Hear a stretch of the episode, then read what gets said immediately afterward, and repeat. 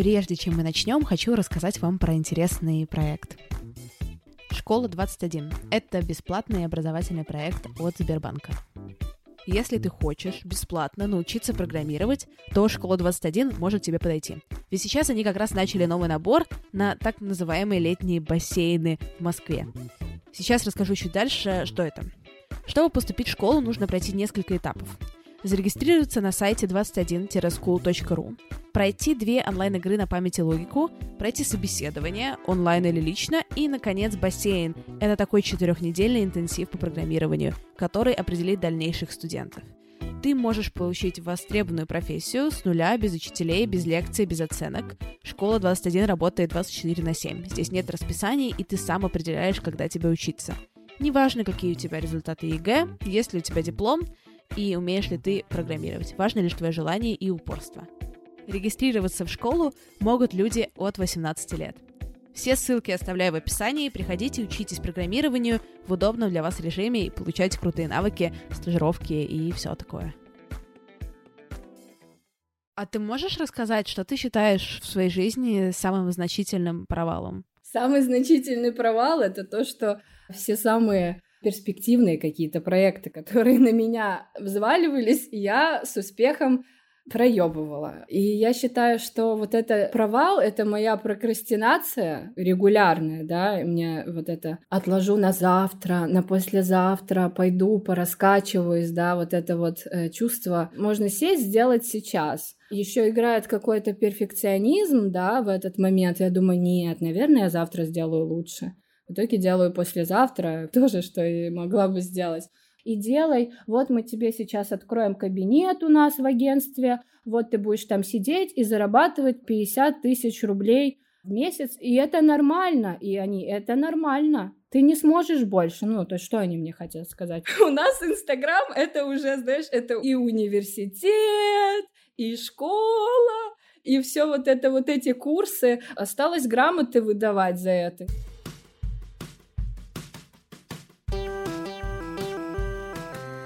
Всем привет! Меня зовут Кристина Вазовский, и это «Провал» — подкаст о ситуациях, в которых что-то пошло не так.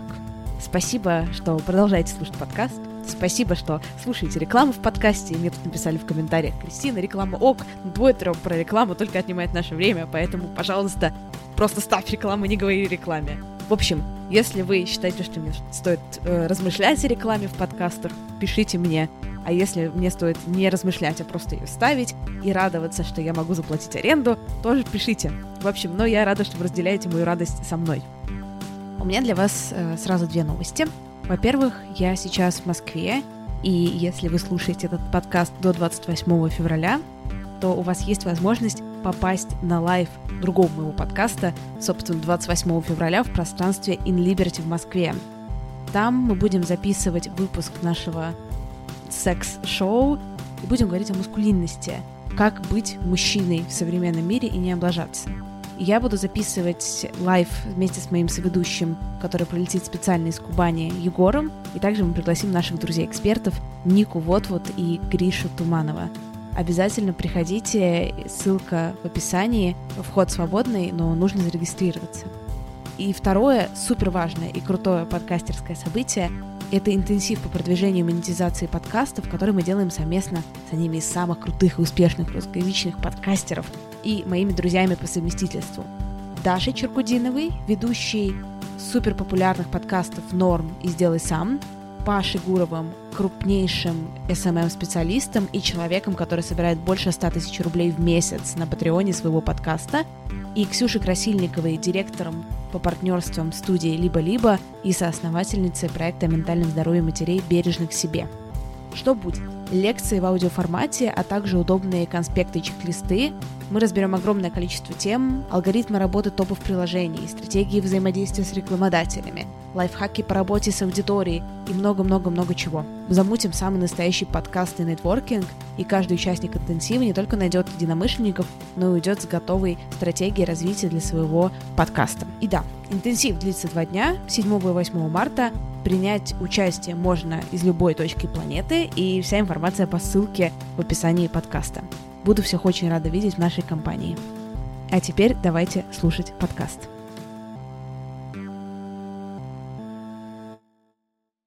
Сегодня у меня в гостях Диана Цверук. Диана художница, и она занимается стоп-моушен анимацией. Диана, привет. Привет! Диана, расскажи э, пару слов о себе вообще. Кто ты по жизни? Я по жизни художник. Ну, я занимаюсь стоп-моушен анимацией, делаю коллажи, работаю с брендами, веду курсы по анимации, и вся такая творческая история — Люблю делать всякий реквизит, снимать себя, снимать кого-то, снимки, э, монтировать. Ну, то есть такое, знаешь, 10 в одном. Ты живешь на своем, так сказать, творчестве, на то, чем ты занимаешься как художник. Да, да, да. Полностью себя обеспечиваю с 18 лет творчеством немного, ну и плюс были разные подработки. Но вот на стабильный заработок, чтобы обеспечить себя творчеством, я вышла в 19. Вот. А сколько тебе сейчас лет? 22. То есть ты в этом уже как бы укрепилась, потому что, мне кажется, три года достаточный срок для того, чтобы почувствовать себя устойчиво в этом, или нет? Укрепилась, да. Сначала был страх, Два года назад я думала, о господи, а смогу ли я зарабатывать, да, этим там через два года? Но сейчас я понимаю, что я попала в волну, и если что-то новое где-то появляется, то бишь там какие-то маски в Инстаграме, да, так как я дизайнер, я ее ловлю, и всегда нахожусь в какой-то струе, поэтому считаю, что как я сейчас себя обеспечиваю, так я буду себя обеспечивать еще долго-долго. Постоянно придумываю что-то новое. А в чем основная проблематика вот этого финансового вопроса, когда ты такой, типа, представитель творческой профессии? Проблематика ценообразования в России. Вот. Проблема в стране и в людях тоже. У меня проблем нету с этим. Есть проблемы у агентств с бюджетами, вот. Ну и, соответственно, от этого и люди э, стараются как-то... Ну, у нас же творчество не оценивается, да, у нас люди привыкли, ну как, творчество это как воздух, да, мы продаем воздух. Что я там взяла холст, э, что-то нарисовала, либо сделала коллаж, либо сделала видео, и почему там это должно стоить, допустим, ну, тысяч двадцать рублей, да, у нас привыкли, если 20 тысяч рублей, то это что-то большое, да, его нужно потрогать, пощупать, а тут ты продаешь анимацию, какие-то рекламные ролики, ну, соответственно, за это не всегда хотят хорошо платить. А как ты вообще поначалу и как у тебя это изменилось сейчас э, оценивала свой труд в материальном ключе. Когда к тебе кто-то приходит и спрашивает, а сколько это стоит, и ты что-то отвечаешь, как эта цена у тебя появляется? Ну, сначала было страшно. Я не знала, сколько я стою, сколько стоит моя деятельность, да. Ну и в целом я особо тогда не интересовалась, сколько стоит это на рынке. Но когда я начала заниматься стоп-моушен анимацией, я была одна из первых в России, и на меня как бы свалилась куча заказов, можно так сказать. Меня подхватили агентства, и, соответственно, я поняла, что если есть такой спрос большой, да, на это, значит, это должно стоить как бы нормально. То есть от этого ушла цена. Я не думала там, сколько бы мне взять, да. Но при этом хотелось изначально, я понимала, что, ну, в Америке, допустим, есть куча студий по анимации, и в среднем стоп-моушен ролик стоит одна секунда, там, тысяч пять рублей, да, я понимала, что нужно делить на два и здесь как-то держаться тоже. А тебе не было стыдно вот поначалу вот просить, просить денег? Или когда тебе говорят, боже мой, типа это слишком дорого, какие-то в тебе эмоции вызывало? Обиду. То есть если человек мне говорит, почему это так дорого стоит, э, соответственно, много кто не понимает, да, думает, что я делаю фотошоп картинки, что это все фотошоп, а я это все руками режу. вот клею руками, режу руками, и когда у меня человек спрашивает, почему так дорого, мне приходится объяснять, да, какой это там труд. И, конечно, меня это обижает, потому что я думаю, боже, ну как ты не видишь этого, как вы этого не видите? Я так стараюсь, знаешь, а им там все равно.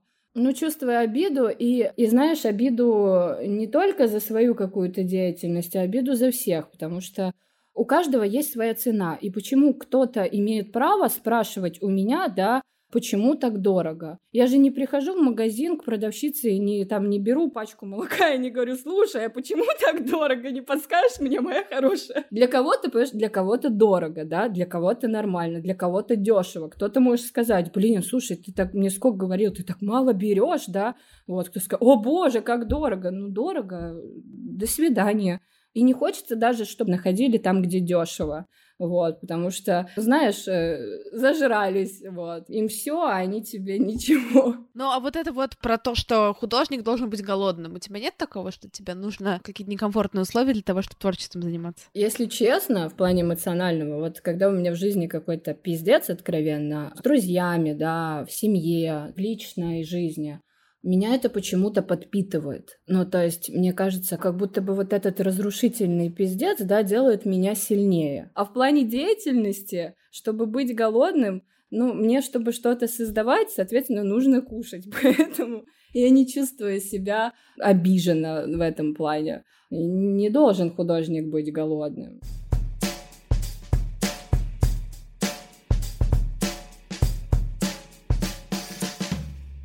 А ты можешь рассказать, что ты считаешь в своей жизни самым значительным провалом? Самый значительный провал — это то, что все самые перспективные какие-то проекты, которые на меня взваливались, я с успехом проебывала. И я считаю, что вот это провал, это моя прокрастинация регулярная, да, мне вот это отложу на завтра, на послезавтра, пойду, пораскачиваюсь, да, вот это вот э, чувство можно сесть, сделать сейчас. Еще играет какой-то перфекционизм, да, в этот момент. Я думаю, нет, наверное, я завтра сделаю лучше. В итоге делаю послезавтра тоже, что и могла бы сделать. Ты можешь привести какой-то конкретный пример, когда был проект, и для тебя это было какая-то типа big deal, да, для тебя это было что-то важное, и из-за того, что ты пропрокрастинировала, все пошло не так хорошо, как могло бы быть, или просто никуда не пошло? Ну, первый такой момент случился полтора года назад или два года назад. Мне написали с Инстаграма. Ну, есть актриса Эмма Робертс, а у нее есть книжный магазин, книжная лавка. И мне написали, что, боже, нам так нравится там то, что ты делаешь давай поработаем там вместе, давай что-то сделаем. Я вот смотрела на это сообщение, да, на почте, не то, что как бы я понимала, что на него нужно ответить, но я, не, я почему-то на него не могла ответить. Я его, да, откладывала, я не понимаю, почему я так делаю. Это какой-то идиотизм. Но тогда я еще... У меня не было вообще опыта большого, да, работы с кем-либо, и еще я в этот момент думала, боже мой, а что же я для них могу сделать? Так, там книжки. Ресурса как будто бы не было, да, вот можно было, хотелось взять и сделать классно, а у меня не было этого ресурса. Если бы сейчас появилось такое предложение, понимаешь, я бы э, немножко собрала бы себя в руки, свои силы и сделала. А тогда постеснялась как-то, знаешь, вот это вот, ну все вот как-то сложилось не таким образом. И плюс еще тоже предложили снять клип, типа, о, и все такие позитивные, понимаешь, креативные, Диана, такая ты молодец. И я все, да, да, ребята классные, артист очень крутой. И я настолько этим горела, я так хотела сделать этот клип, но я придумала целую историю, раскадровку, я уже даже начала это все снимать, но каждый раз я садилась, и вот эта идеализация, вот это, да, идеализация и прокрастинация, это два моих таких момента. Потому что я садилась, делала, не доводила до конца, нужно было хотя бы что-нибудь сделать, да, ну, в таких предложениях делаешь что-нибудь, окей, тебе говорят нет, но ты не остаешься, да, с вот этим дурацким чувством, что ты вообще ничего не сделал. Я не думала, что я с ним останусь. Я думала, что я останусь каким-то, ну, с чем-то другим, да, но не с этим чувством. Ну и по итогу можно было и там сделать, да, и там можно было просто сделать что-нибудь, отправить, так сказать. А я вот дотерпела до самого конца. И я понимаю, что можно вклиниться, да, я понимаю, что можно написать, там, сказать, хей, типа, давайте, э, контакт есть, связь есть, но мне настолько стыдно за себя, вот. Мальчик, который все это затеял, который был проводником, грубо говоря, в это все, он мне писал, писал какой-то момент, спрашивал, как там дела обстоят. И я такая, да, да, я делаю, но все не получалось никак сделать. Я чувствовала себя пустой. Я смотрела на свои картинки, на вот эту анимацию, на какие-то коммерческие работы, и я не понимала. Я понимаю, что это кому-то нравится, да. В этот момент я не видела в этом особого смысла, да. Я всегда за это цепляюсь, за эти картинки, за эту яркость, да, за вот эту деятельность. А в моменты каких-то серьезных проектов Мне кажется, что это все не то. Я могу больше, я должна сделать больше. Ну как? Не хочется упасть в грязь как-то, если это большой проект. Ну и по итогу ничего не делаю. Еще больше падаю в грязь. У тебя не было такого момента, что тебе было страшно, ну, как вот за свою репутацию, то, что вот сейчас ты так людей там подведешь, да, и, и что потом с тобой будет еще по каким-то другим проектам? Ну, если конкретно с этими двумя ситуациями нет. Не было страшно, потому что, ну, это не взаимосвязано, да, как-то с нашим рынком, ну и, в принципе, там не было особо ничего такого ну, каких-то контрактов, я не знаю, чего угодно, какой-то связи с, ну, с нашим вот этим вот. Но конкретно бывало, да, в работе, ну, при съемке коммерческих анимаций каких-то, конкретно, да, бывало страшно за свою репутацию. Просто бывали моменты, когда тебе нужно выдавить из себя что-то, да, супер классное, супер крутое, а ты не можешь. Нет ресурса. Я всегда ищу в себе вот эту вот такую зацепку, какую-то при любой работе. Из последнего делала анимацию для артистки, вот. И я понимаю, что я взяла эту работу, но не могу ее что ты чувствуешь, вот, ну, как бы, я имею в виду, когда вот это происходит, что это за чувство, как оно проявляется? Ну, чувствую себя плохо, чувствую, как будто бы не то, что я прям падаю, да, на дно и думаю, нет, я ничто, я там ничего, нет, такого нет.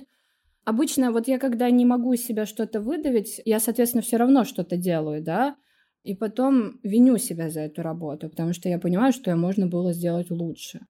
Мне очень важно в работе с заказчиками, чтобы мне давали свободу. У меня были разные опыты, и то, что меня всегда настораживает, это когда тебе нужно прописать сценарий и делать строго по пунктам. Я, когда приступаю за какую-то работу, я понимаю, как можно видоизменить, да, что-то сделать новенькое, чтобы сделать круче. Я понимаю, что это будет круче. И мои ребята, они понимают, да, они мне дают эту свободу, а какие-то новые не понимают, вот. И, соответственно, то же самое отвратительное чувство, вот, когда ты можешь сделать лучше, но тебе не дают сделать лучше. То есть ты, ну вот, когда ты можешь сделать, но не делаешь. Рекламная пауза. Павел Гуров, один из первых SMM-специалистов в стране. Между прочим, гость подкаста «Извини, что голосовым» и вообще супер digital-эксперт. Если вы еще не знаете, кто такой Паша, то обязательно погуглите и посмотрите. Он очень крутой. И еще у Паши есть подкаст «Гуров Digital». И недавно он выпустил новый выпуск. И этот выпуск — первая попытка сделать true crime, то есть расследование, подкаст расследования про digital. Паша раскопал сумасшедшую историю криминальных нападений на топ-менеджеров Инстаграма и хакерских атак на мировых IT-звезд. И это бомба. И если вы еще не слышали подкаст Паши, у него есть выпуски, например, про то, как устроен digital в разных странах, про социальный секс в интернете и голосовых ассистентов как новых цифровых ангелов. Один из последних выпусков про voice-помощников он даже выпустил на виниловые пластинки, и это вообще первый такой случай в России — один из первых в мире, и это вообще бомба, и я завидую, и расстраиваюсь, что не я это придумала. Слушайте, подкаст Паши один из самых классных подкастов, один из моих любимых. И все ссылочки на подкасты я кину в описание. И на Инстаграм Паши, и на Телеграм Паши я тоже кину в описание. И если вы еще не слушали выпуск «Извини, что голосовым» с Пашей, тоже его обязательно послушайте. Паша крутой. Ты, как я понимаю, довольно много работаешь с всякими брендами, заказчиками. Как вообще тебе получается от них обратную связь? И как ты реагируешь, когда вот ты не согласна? Остро реагирую. Но сейчас я максимально себя оградила от такого рода общения, да, то есть я перестала кому-то что-то доказывать. Первые два года очень остро реагировала, но сейчас тоже продолжаю остро реагировать. Но по какой-то счастливой случайности все мои сейчас проекты, да, за ближайшие полгода все довольны, всем все хорошо, всем все нравится. Я как-то не попадала в ситуацию, когда меня там прижимали в рамки, как ранее, да, вот, остро реагировала. Был у меня опыт, я работала с ресторанами в Москве, и у меня был такой, типа, эксклюзивный заказ, на Рапопорта, получается. И это было агентство, не буду называть. Ну и, соответственно, они увидели, как я там делаю эти анимации, и решили взять меня на поток. Ну, то есть они хотели, чтобы я там производила в месяц, допустим, там 100 анимаций. Плюс одна анимация должна была стоить там 2000 рублей. Ну, то есть в среднем, если, ну, одна может стоить там 15-20. То есть они хотели взять на поток, они хотели сделать истории из двух кадров, и чтобы я регулярно снимала. И я настолько взорвалась по этому поводу, ну, я реально там неадекват какой-то писала. Я помню эту ситуацию, поэтому, да, реагирую очень остро. Особенно, когда начинают говорить тебе с нами перспективно работать, ты с нами столько всего добьешься, просто сядь, Диана, и делай. Вот мы тебе сейчас откроем кабинет у нас в агентстве, вот ты будешь там сидеть и зарабатывать 50 тысяч рублей в месяц, и это нормально, и они, это нормально. Ты не сможешь больше, ну, то есть что они мне хотят сказать? Вот то они мне говорят, что вот либо ты сейчас анимацию за тысячу рублей делаешь, э, либо не знаю. Значит, э, кто-то на ценники соглашается. Всегда это как-то оправдано. Даже если это не оправдано с точки зрения качества, уважения и так далее, это, скорее всего, оправдано тем, что кто-то на рынке условно демпингует. Да, потому что очень много ребят появилось, да, которые как раз-таки берут заказы по 500 рублей. А мне как-то написал талантливый мальчик, у него классные работы. Я спросила, сколько он, ну, вообще берет за них. За один ролик он там сказал 3000 рублей. Скинь мне мальчика, пожалуйста. Нет Диана на тебя бюджета, а вот мальчик за 3000 рублей звучит секси. Да не то, чтобы нет Дианы на тебя бюджета. Диана очень много всего делает просто за красивые глаза, потому что нравится, потому что человек очень близок, и меня очень легко, знаешь, вот этим подкупить какой-то идеей, какой-то харизмой, все, я уже бегу, ты мне нравишься, давай сделаем с тобой коллаж, анимацию и всю вот эту историю. И да, в тему о мальчике. Он берет за точно такой же ролик, как у меня, 3000 рублей. А я здесь, в Москве, сижу, жирую, так сказать. И я ему написала, он спросил, а сколько ты берешь? Он настолько удивлен был, ну, как бы ценником. И он такой, а, это Москва. Я говорю, не, чувак, бери больше, ты что, ну в смысле это Москва, это не Москва, это нормальный прайс. Куча инстаграм-блогеров появилась, которые обучают. Я ничего никак не презираю, никак не обсуждаю, но люди, вы меня сейчас слышите, но вы сами вы видите эту рекламу. Инстаграм превращается в помойку, просто помойка на помойке. Тут тебе и видеокурс «Как похудеть», как там э, завлечь мужа иностранца, обработка фотографий, монтаж видео, начали делать маски, все, все делают видеоуроки по маскам, как там картинку на лоб вставить, все, у всех миллион этих масок. Цепляются за любой вид заработка, да, пытаясь как-то монетизироваться на аудитории, просто влезая вот в непонятно что. И таких много. Котик, ну ты же вначале говорила, у меня все классно, потому что я чувствую тренды, и я наловлю тренды, так сказать, на подлете. Вот масочки подъехали, теперь Диана делает масочки. Диана не продает курс по маскам. Тебя бесит именно инфо-цыгане, то есть люди, которые обучают других людей. Бесит, потому что половина из этого мусор. Непонятно, чему уже обучаться, я не понимаю. И сейчас волна в Инстаграме обучения. Вот недавно Написала мне девочка, что хочет быть типа менеджером у меня и все дела, да. И она пишет, я проходила курс. Просто, знаешь, разница. Девочка написала, я училась в МГУ, работала там-то, там-то, да, и вторая девочка, я проходила курс по работе с блогерами у такой-то, такой-то. Ну, то есть у нас Инстаграм — это уже, знаешь, это и университет, и школа, и все вот это, вот эти курсы, осталось грамоты выдавать за это, не грамоты, а дипломы, то есть обучение. А, ребята, я хотела рассказать вам про новый поток моего курса по подкастингу, который стартует 3 февраля. 3 февраля? Да. А у меня курс по анимации 3 февраля стартует. То есть, у правда есть курс по анимации? Конечно. Ну, что ты смеешься? Боже мой, боже мой. Он был сейчас, знаешь, минутка такая оправданий или чего? Ну, в смысле, два года назад был создан курс, и вот он два года как-то модернизируется. То есть там действительно не смейся, пожалуйста. Я же не продаю гайд по похудению. Все нормально. Ну не, у меня такие ребята талантливые, чего ты? Я тоже. Ну, в плане, я тоже делаю курс по подкастингу. Добрый день. Ну, не в Инстаграме. Я просто хотела вот что еще мы с тобой поговорить. Вот есть вот какие-то зашкварные, вот как найти мужика иностранца, как похудеть за два дня, как заработать 3 миллиона, бизнес-молодость, да? курсы в Инстаграме. С другой стороны, в том же Инстаграме есть нормальные ребята, да, которые там что-то показывают и зарабатывают. Есть какие-то нормальные онлайн-курсы, но при этом они существуют. По крайней мере, ты и я заявляем, что мы делаем онлайн-курсы, но да, они-то хорошие. А где вот эта вот та грань, где вот типа стрём и не стрём, как ее прощупать? Почему курсы Дианы, условно говоря, да, это типа тру? Почему Диане мы понесем деньги, а как-то эти мужи иностранцев мы не понесем? Потому что, смотри, ты делаешь подкаст, ты специалист, ну, в какой-то степени, да? В какой-то ты, степени. Ну... Спасибо, сейчас ты меня унизила. Ну, Нет. В какой-то степени ты там... Я говорю, я тоже специалист, да? Но просто, знаешь, специалист... Просто сейчас должно быть, нам всегда есть куда расти. А, сори.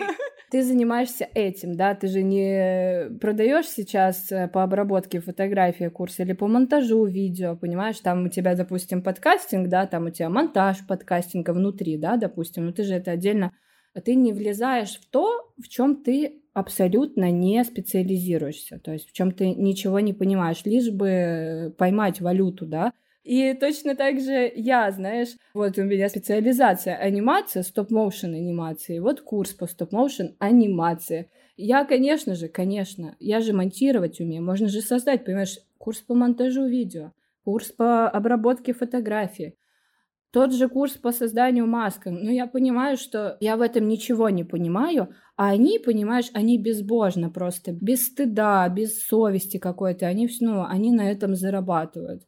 У меня нет цели заработать на этом побольше. Изначально, когда создавался курс, э, была возможность, хотелось, чтобы ребята, ну, во-первых, много вопросов поступало, что это и как это, да, и хотелось как бы скопом ответить, не, и я не понимала, насколько это актуально может быть, да, и не хотелось заработать, хотелось, чтобы ребята пришли, и знаешь, вот когда ты художник, тебе очень важно творить что-либо, да, и когда ты не, ничего не делаешь, не создаешь, ты грустишь. И действительно попадают ребята, которые зажаты в какие-то немножко рамки, да, они хотят заниматься творчеством, хотелось немножко открыть, да, ну, рассказать о том, что действительно можно зарабатывать. И у меня вот на курсе, да, со всеми, я никогда не блокирую информацию, у меня нет вот этого секретного, у меня общий чат, да, где мы там скидываем какие-то приколы, ну, то есть смеемся. То есть вся такая дружеский такой вайб.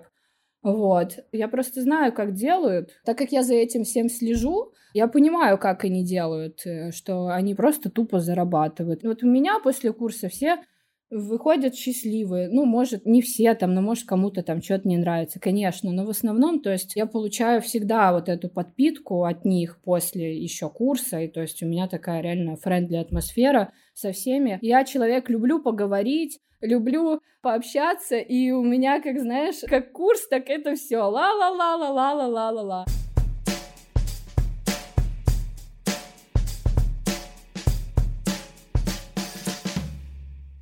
За что тебе в жизни было больше всего стыдно? Или какие-то несколько историй, когда ты испытывала прям яркое чувство стыда? Наверное, за эмоции, за свои. Наверное, за свой длинный язык, я бы так это назвала. Я такой человек, что я не особо умею подбирать слова, когда конфликтую с человеком. К сожалению, какая-то внутри такая есть штука, что при ссоре, да, я могу надавить на самое больное.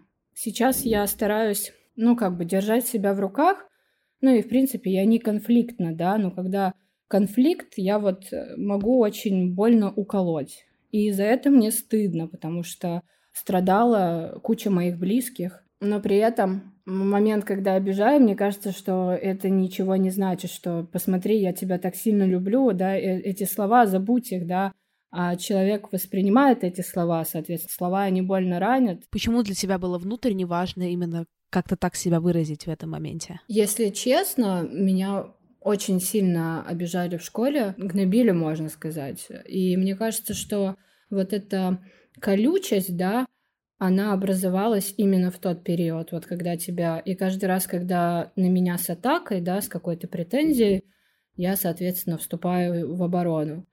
Мне пришлось прорабатывать это с психологом, и вот стыдно за тот период, когда я обижала людей бессознательно, абсолютно не понимая этого. И спасибо за то, что они остались рядом со мной, все, кого я обижала, да. Спасибо, что они есть, они остались, они понимали это или не понимали. Но вот это, да, это все, соответственно, с подросткового периода пошло. Я меняла очень много школ, три школы поменяла. Ну, и то есть в двух школах у меня было все нормально. А на третью школу, видимо, не хватило сил, и там, ну, был типа полный трэш, вот. Как обычно бывает, э, ну, когда ты белая ворона, либо не вписываешься в какие-то рамки, я не знаю, хотя, в принципе, когда не вписываешься в, ко- в коллектив, или у меня просто не было тогда уже сил, да, после смены школ как-то, да, социализироваться наново, там, ну, ставить себя как-то тоже в э, коллективе. Ну и, соответственно, вот эта оборона, вот эта вот обида, которая вырастала и может вырасти, конечно же, она э, тем всем спровоцирована. Поэтому когда я кого-то обижала, мне всегда стыдно. Мне хуже от этого. Тогда я это неосознанно делала, мне было стыдно. Когда ты еще это осознаешь, да, тебе еще стыднее за это вот. А мы можем поговорить про тот период именно буллинга в школе? Давай. А когда это началось? После шестого класса я переехала в другой город вместе с родителями, вот. И начался буллинг. Сначала как-то это было менее, да, заметно, а потом прям у меня не было сил защищаться, да. Но сейчас я понимаю, да, почему дети так делают, почему так происходило, да. Тогда я не понимала. Если бы мне кто-то объяснил, почему так происходит, то, наверное, бы это не создало бы во мне каких-то травм, да, внутренних. И действительно, я всегда буду об этом говорить, всегда буду об этом вспоминать, потому что такая, знаешь, на всю жизнь такая вот э, пометка, да, вот внутри. Самое удивление мое было, я когда переезжала в Москву, у меня такое чувство было, будто бы, ну, мне как-то все, ну, наговорили, да, и сказали, вот, что тебя здесь будут обижать, что там будет все плохо. Но я поступила в колледж и чувствовала себя отлично в коллективе, да. Я общалась с людьми, чувствовала себя комфортно, они меня принимали, все люди. И я не могла понять, почему меня не принимали тогда там в школе, да. Почему меня принимают здесь, почему я себя, ну, так комфортно чувствую, почему меня понимают. Я что, на другом языке говорила? Ну и вот этот диссонанс, понимаешь, да, случился. Приезжаешь в большой город, и э, получается, что все хорошо. Ты говоришь, да, вот не понимала, почему тебя булили, и если бы тебе кто-то объяснил, тебе было бы сильно легче. А сейчас у тебя есть понимание, из-за чего вообще это происходит? Да, есть. Всегда обижают э, не то, что не такого, как все, да, а человека, который выделяется. Среди своих одноклассников, ну, я всегда, знаешь, занималась стенгазетами. У меня не особо получалось э, в плане учебы. Ну, не то чтобы, да, у меня были любимые предметы, но я не особо стремилась получать какие-то супер классные оценки, да, у меня не было прессинга дома за обучение когда в школе обычно идет война, да, за вот эти отметки. Мне как-то было все равно. Я знала, что я буду заниматься творчеством здесь, сейчас, потом. Я знала это, и мне уже было абсолютно действительно все равно на то, что происходит. И я учила предметы, которые мне нужны, да, а не которые нужны всем. Понимание того, что да, к сожалению, какие э, вот, стереотипы о бедном художнике, да, а также стереотипы о творческих людях. Мне кажется, потому что очень часто, ну, люди думают, что творческий человек, как бы громко это не сказано, да, какой-то не от мира сего, такой весь как бы в своих мыслях, да, весь такой творческий, понимаешь? На самом деле мы все одинаковые. И нет вот этого разделения, да, того, что почему, если я занимаюсь какой-то визуальной деятельностью, у меня сразу там какие-то, ну, допустим, проблемы. Мне кажется, что именно в школьный период, да, вот это вот очень хорошо просвечивалось, еще на тот период, да, Поэтому так и относились. И самое, знаешь, самое интересное в этом всем, что вот меня булили в школе, да, но вне школы у меня всегда все было хорошо. Я там тусила со своими там бывшими, ну, прошлыми одноклассниками. У меня было тоже много друзей, по большому счету. но в коллективе как-то не сложилось.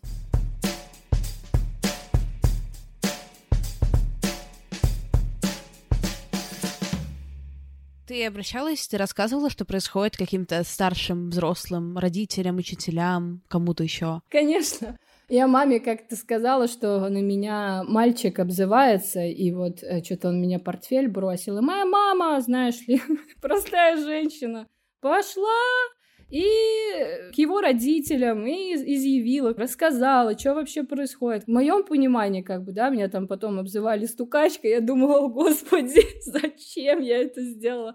Зачем я об этом рассказала маме?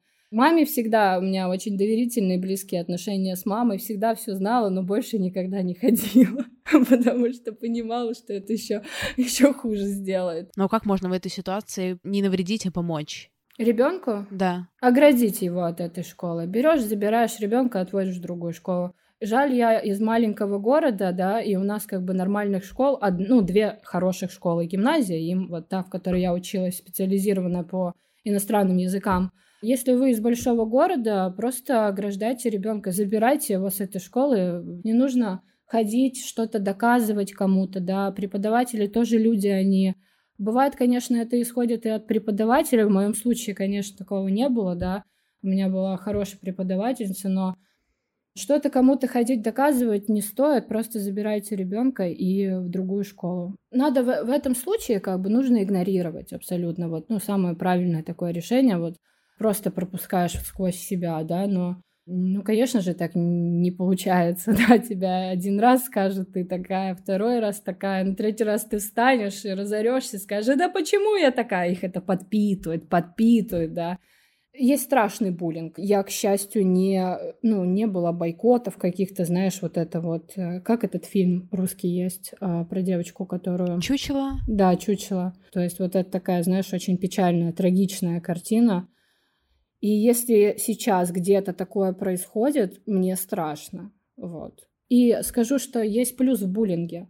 Это странно звучит, но есть плюс, потому что ты вырастаешь м, таким закаленным. Каждый раз, когда у меня какие-то плохие вещи происходят, я понимаю, что я совсем смогу справиться.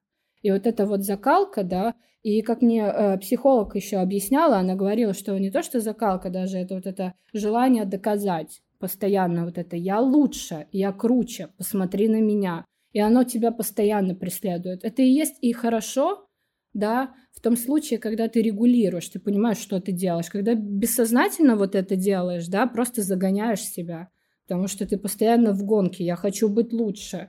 И я была тоже в этой гонке. А какие у тебя сейчас эмоции по отношению к одноклассникам своим бывшим? Ты знаешь, я была на встрече выпускников полгода, год назад, какие-то теплые. Не знаю почему. Мы выросли, так сказать, да. И как-то все за квадратным столом и испытывала только теплоту. Хотелось узнать, как у них дела. Не с какой-то, да, заковыркой, типа, понимаешь, а просто тепло. А когда вспоминаешь, что чувствуешь? Ну, в целом, как ты себя ощущала тогда? Когда вспоминаю, чувствую, что, блин, как я не могла, почему себя не защитила, понимаешь? Ну, вот чувствую вот это вот такое нужно было себя защитить еще больше. Что это вина, это стыд? Нет, это что-то задетое внутри меня, собственного я, вот чувство, ну, собственного достоинства какого-то, вот что-то задетое, и вот оно вылазит наружу.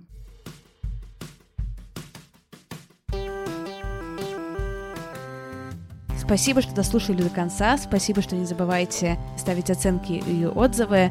Буду рада видеть вас на лайве подкаста «К тебе или ко мне» 28-го в Инлиберте «Рассвет» и на интенсиве по монетизации и продвижению подкастов. Всех целую, всем спасибо, всем пока-пока. Everybody in your crew identifies as either Big Mac Burger, McNuggets, or McCrispy Sandwich, but you're the filet fish Sandwich all day. That crispy fish, that savory tartar sauce, that melty cheese, that pillowy bun. Yeah, you get it every time. And if you love the filet of fish, right now you can catch two of the classics you love for just $6. Limited time only. Price and participation may vary. Cannot be combined with any other offer. Single item at regular price. Ba da ba ba ba.